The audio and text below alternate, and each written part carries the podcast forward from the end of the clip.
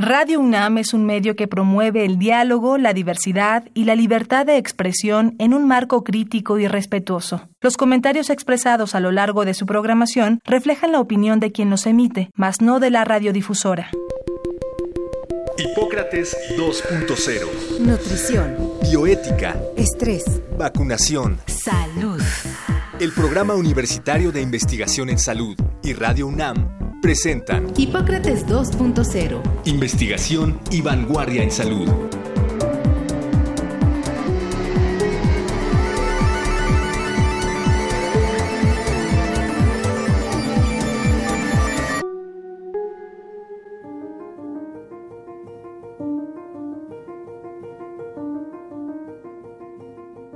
Hola, ¿qué tal? Bienvenidos a Hipócrates 2.0 yo soy Mauricio Rodríguez y como cada semana les doy la más cordial bienvenida. Qué bueno que nos están escuchando aquí en Radio UNAM otra vez. Eh, en el programa de hoy vamos a platicar sobre el uso de los animales en la investigación científica, eh, los experimentos que se hacen eh, en animales, la información que se obtiene gracias a estos experimentos. Y para eso invitamos al doctor Aurelio Campos Romo, que es médico y doctor en ciencias, su principal línea de investigación son las neurociencias y la neurobiología, donde precisamente utilizan varios modelos animales. Eh, Aurelio es miembro del Sistema Nacional de Investigadores y profesor e investigador de la Facultad de Medicina de la UNAM, en donde es jefe de la Unidad Periférica de Neurociencias, que está ubicada en el Instituto Nacional de Neurología y Neurocirugía, doctor Manuel Velasco Suárez, aquí en la, en la Ciudad de México. Y pues vamos empezando de lleno. Lo primero es eh, agradecerte, Aurelio, la, apertura, que hayas aceptado la invitación. Bienvenido a Hipócrates 2.0. Con gusto, con gusto. Es un tema que, que de pronto se toma muy a la ligera en ambos lados, ¿no? Tanto eh, toda es mala o toda es buena, ¿no? Y esto creo que hay que tomarlo con, con cautela. Hay eh, puntos que son importantísimos y que son fundamentales en la investigación, donde eh, pues no hay otra forma de, resolver eh, algunas de las preguntas, sobre todo cuando estamos hablando de situaciones que se van a proyectar al ser humano, ¿no? Es decir, no, no podemos de pronto eh, utilizar productos perdón, experimentales y aventárselos a las personas sin eh, considerar que pueden eventualmente generar algún daño o generar alguna situación irreversible, ¿no? Entonces, eh, hay puntos que son críticos en, la investigación.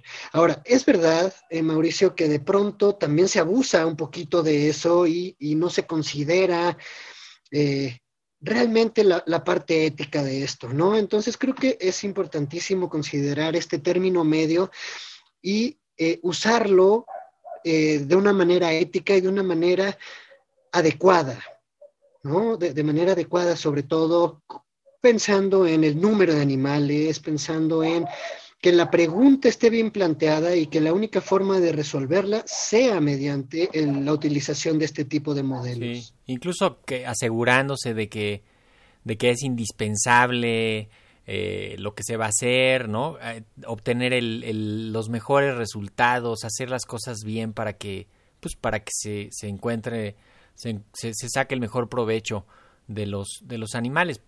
¿Tendríamos una idea de desde hace cuánto se hace investigación en animales como, como una parte histórica? Pues mira, es, es, es interesantísima tu pregunta. Tendríamos que, que preguntarnos a, eh, ¿A qué te refieres con eso, no? Porque desde hace muchísimo tiempo se utilizaban los animales incluso como, como, para leerles las entrañas desde una perspectiva mágica, para predecir cosas del entorno, y ya sabes, una, un, como para estos eh, augurios y un montón de cosas donde ya se utilizaban animales, ¿no? Depende cómo o a qué nos refiramos con, estos protocolos de investigación de los cuales quiero que, de pronto hablemos, ¿no? Pero podemos eh, de pronto remontarnos a la antigua Grecia, ¿no? Donde empezaron a, preguntarse ya con este cambio del pensamiento mágico al pensamiento científico, ¿no? A entender un poquito de, que estos animales estaban vivos y cómo es que esto podía suceder.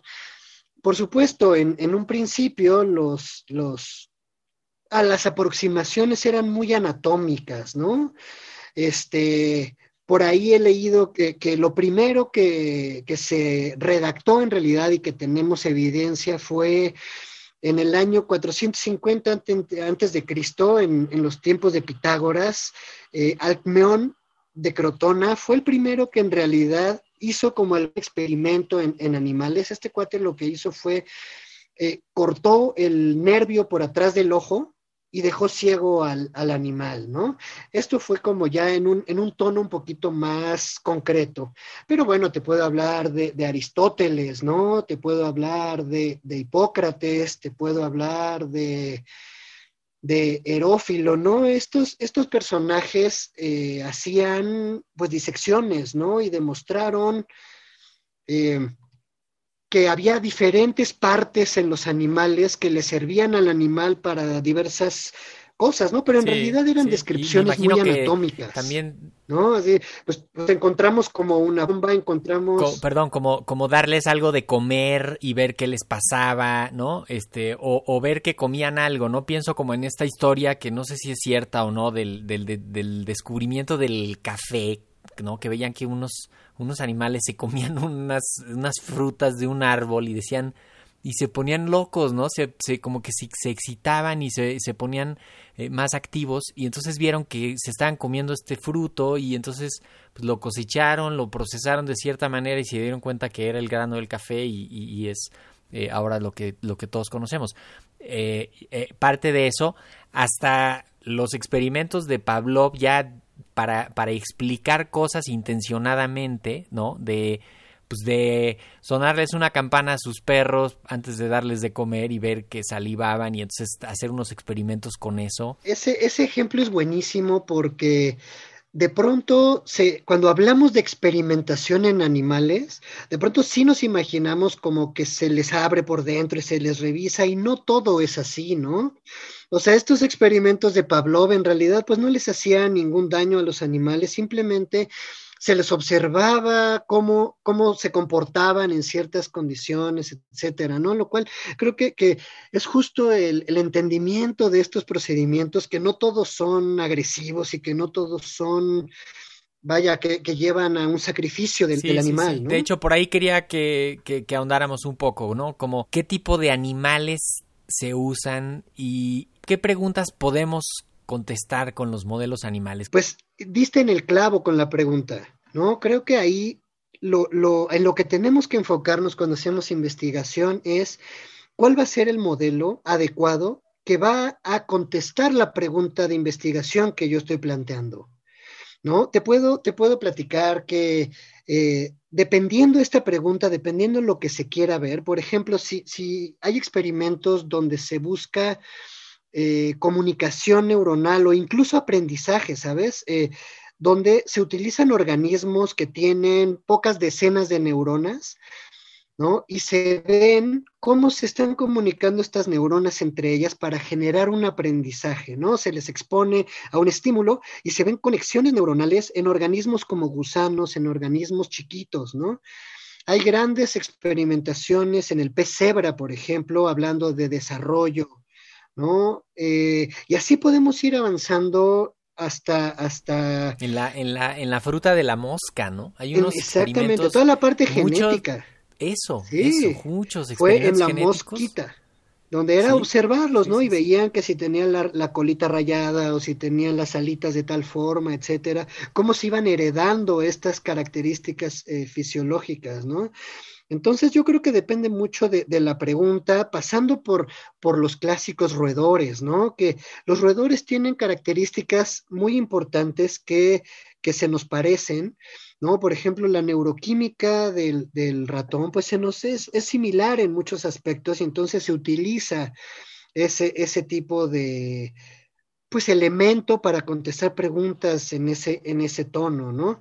Y bueno, también eh, siendo honestos, podemos llegar hasta los primates, ¿no? Que los primates son ideales para contestarnos preguntas en relación a la conducta, ¿no? A la conducta humana, cómo diferentes fenómenos van a contribuir, incluso tratamientos farmacológicos, etcétera, cómo estos van a afectar la conducta de, pues del sujeto, del paciente en este caso, ¿no? Entonces creo que, que, pues depende mucho de, de, la pregunta. Sí, de hecho, en el, en, en el, en el mundo de las vacunas, eh, que, que involucra como varias, pues varios componentes, ¿no? Hay unos experimentos que se hacen en, en, ratones porque hay una parte de la respuesta inmune que se puede parecer al, al ser humano, la de ciertas especies de ratones.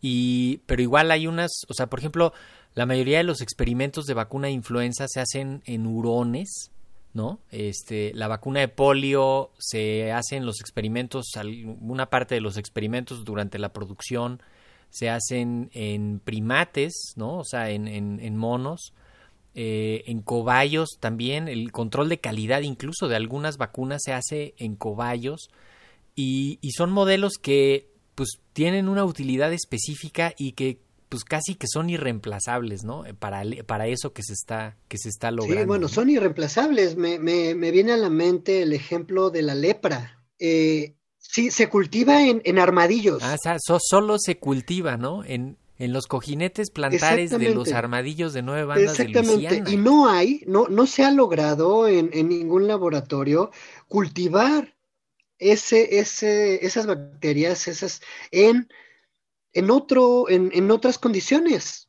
No hay otra forma, ¿no? Y bueno, eh, todavía hay lepra en, en, varios lados del planeta, en Brasil, en Sudamérica, en fin, en algunos sitios de África hay lepra, ¿no? Y, y, y, no hay, para, para tratamiento farmacológico, para vacunas, etcétera, pues necesitamos ese tipo de, de condiciones específicas. ¿no? Oye, y creo que también el, eh, la gente piensa que la investigación en animales ocurre como en cualquier lugar, bajo cualquier circunstancia, este, y, y, a veces se puede perder de vista el hecho de que la investigación en animales, los experimentos en animales ocurren en lugares específicos para eso, ¿no? O sea, hay bioterios, hay toda una legislación. Hay una regulación grandísima en relación a esto. No, eh, tú bien dices, no, no en cualquier sitio se puede hacer investigación en animales de, de manera legal y de manera correcta.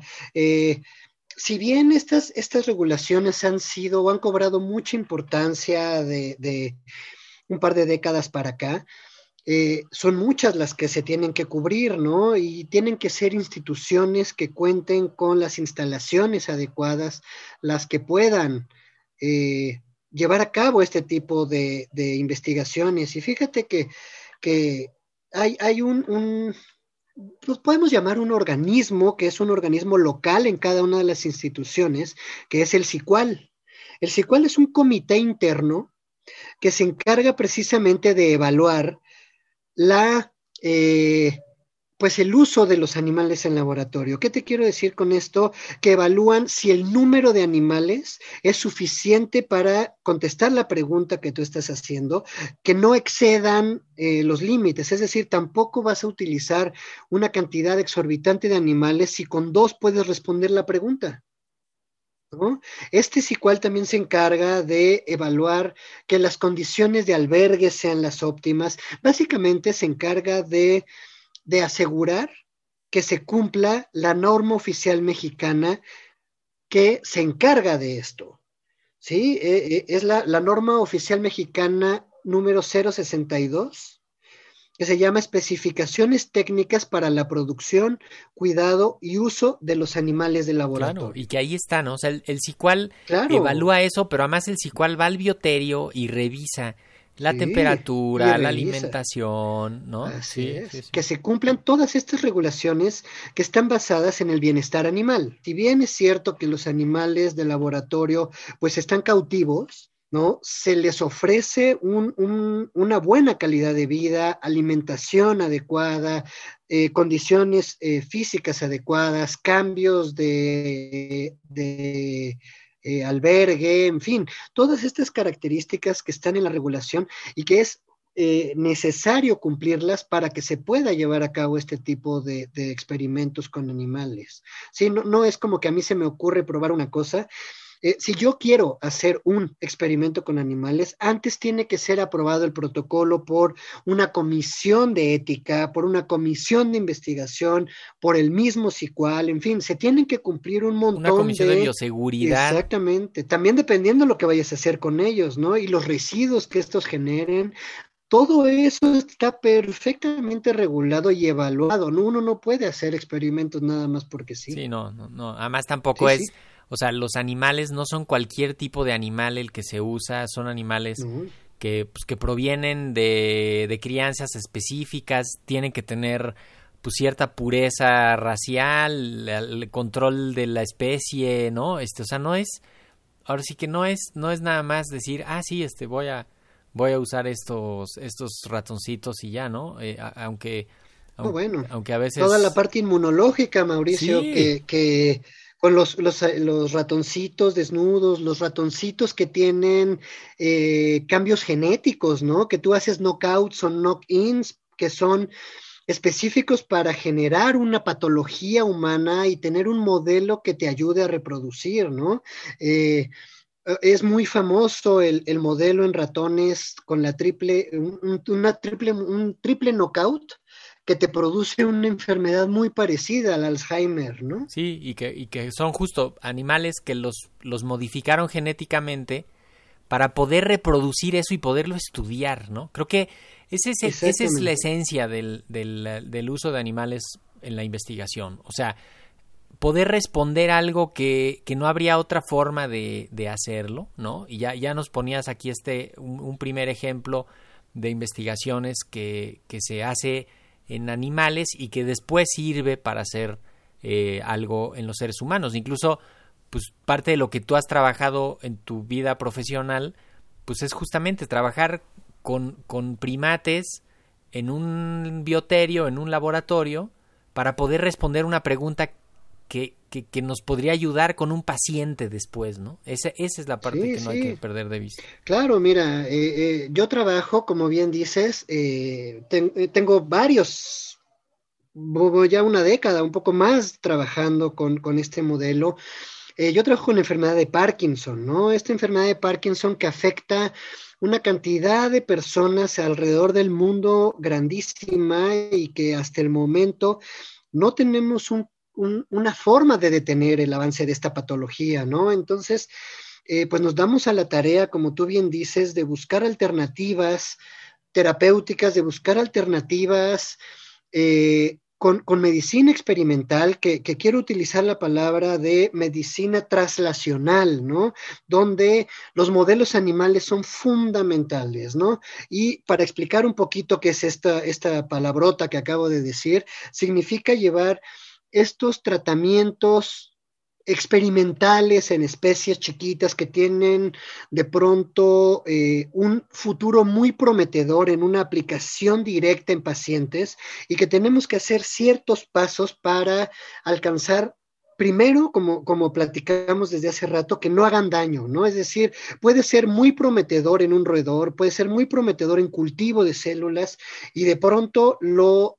Eh, probamos en una especie más parecida a nosotros y sale algo que de pronto nos puede hacer daño, ¿no? Y lo podemos detener mucho antes de que esto se presente en, un problema importante de salud con, personas, ¿no?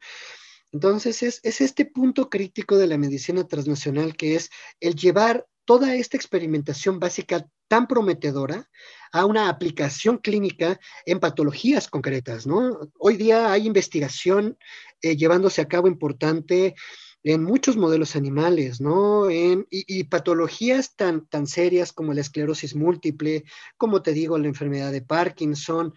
Te puedo hablar de, eh, traumatismo de, médula, ¿no? Donde se están tratando de hacer algunos, eh, eh, pues sí, implantes o trasplantes o un montón de alternativas para tratar patología motora como cuadriplegias, paraplegias, etcétera, ¿no? ¿no? O, trasplantes, Mauricio, ¿no? También todo el avance que se hace en trasplantes tiene que pasar por, por animales, ¿no? Me viene a la mente el trasplante de válvulas cardíacas, ¿no?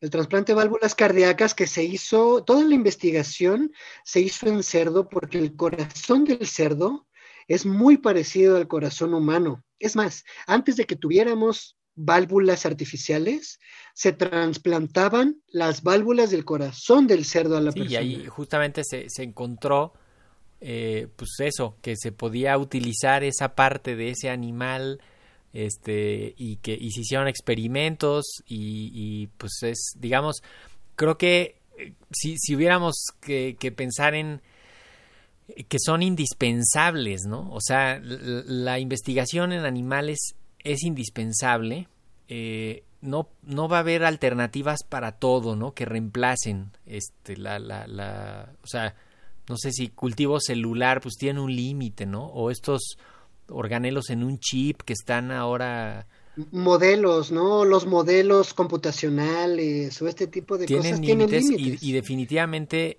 la, pues, la experimentación en animales pues va a seguir siendo, digo, si queremos que, los productos y los resultados sean seguros y, y pues, no vamos a poder experimentar en, en, en humanos, ¿no? O sea, si hay un paso que tiene que ocurrir en animales. Sí, fíjate que hay otra parte que me parece muy importante platicar y es que también hay avances importantísimos en la propia salud animal. Es decir, no solamente la aplicación hacia, con miras hacia el humano, sino también en toda la patología animal, ¿me entiendes? Es decir, todo, todo las patologías que se presentan propiamente en los animales, la experimentación se tiene que llevar a cabo de esa manera para que les podamos ofrecer a la salud del animal, ¿no? Y no te hablo solamente de, los animales de producción, ¿no? Que nos proveen de, no, no, también de, de nuestros compañeros, también de, de, los animales de compañía, de la fauna silvestre. Te estoy hablando de, todos estos adelantos que se, se ofrece también para la salud de los propios animales, ¿no? Y, y, este punto crítico que es la interacción que tienen con nosotros, que también está, está en, boca de todos hoy día con este asunto del COVID, ¿no? Que es como algo que esté en los animales nos puede llegar de pronto, ¿no? Sí, y, y el, de hecho, uno de los avances de las vacunas de COVID fue pues cuando lograron hacer un modelo animal para, para probar los primeros candidatos de vacuna en un modelo animal, y ver que justamente, eh, eh, si no me equivoco mal, eh, fue en unos primates y vieron que ahí empezaba a funcionar y órale, para lo que sigue, ¿no? O sea, de hecho, la limitante de varias vacunas ha sido el, modelo animal. Por ejemplo, el desarrollo de la vacuna de ébola tenía un problema importantísimo porque, porque no había un modelo animal para, para probar la efectividad de la vacuna. O sea, el modelo animal lo que se hace es que por un lado le das la vacuna al animal y luego después lo infectas intencionalmente para cerciorarte de que la vacuna estimula el sistema inmune y lo protegió, ¿no?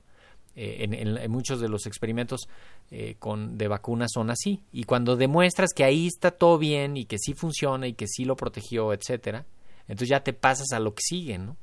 Pero ahí en ese cuello de botella de los modelos se atoran muchos productos, ¿no? Y muchos desarrollos. No, claro, y justo lo, lo, que platicábamos, ¿no? Es decir, si de pronto damos un brinco y notamos que algo está mal, pues ahí se detiene, ¿no? No se sigue dando el, el paso al, al, al, a la persona, ¿no? Que generemos más allá de un beneficio, un problema mayor, ¿no? Tenemos que ir cerrando, Aurelio. ¿Con qué quieres cerrar? Quiero comentar y, que quede claro que ha habido mucho avance, muchísimo avance en las regulaciones. Y esto que platicábamos de que, que, no se malentienda, ¿no? Que para el uso de un solo animal se requiere que sea un protocolo bien escrito, que sea un protocolo que vaya a contestar una pregunta importante para que se pueda llevar a cabo cabo es revisado a conciencia por diferentes comisiones que consideran no solamente la relevancia científica, sino también el bienestar animal,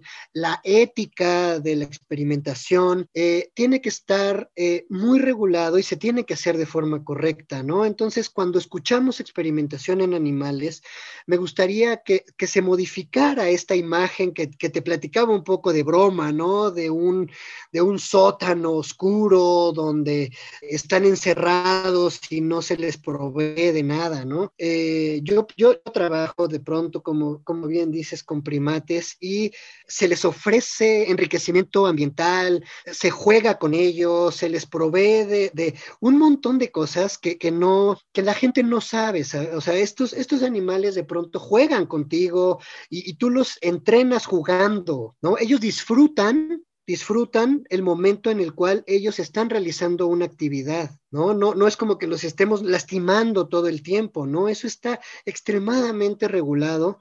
Y por otro lado, Mauricio, también me gustaría mucho que, que permee la idea de que tampoco se puede abusar de esto, no se puede abusar del uso de, de animales, se tiene que ser muy consciente de que del valor que tiene esa vida, del valor no solamente monetario, sino del valor eh, moral que tiene esa, esa vida que el animalito está, está dando por el bienestar de muchas cosas, ¿no? No se puede abusar de eso, se tiene que ser muy consciente como investigador también te digo, no se puede empezar un proyecto si no se cuenta con una claridad de el, que cuál va a ser el número adecuado que yo voy a utilizar, ¿no? No voy a acceder, lo voy a utilizar lo estrictamente necesario, ¿no? También, o sea, que, el investigador sea consciente de, esto, que la mayoría lo somos, ¿sabes? Cuando trabajamos con, con, con, animalitos, estamos muy conscientes del valor que tiene esa vida, ¿no? Oye, pues con eso nos, nos vamos.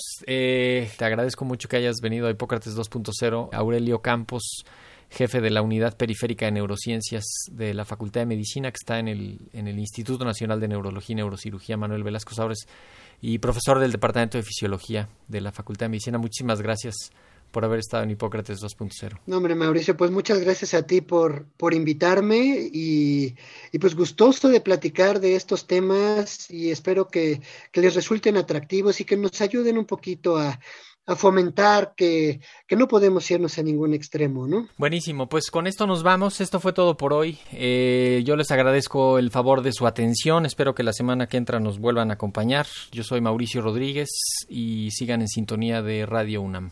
Agradecemos al doctor Samuel Ponce de León, coordinador del Programa Universitario de Investigación en Salud y coordinador académico de esta serie.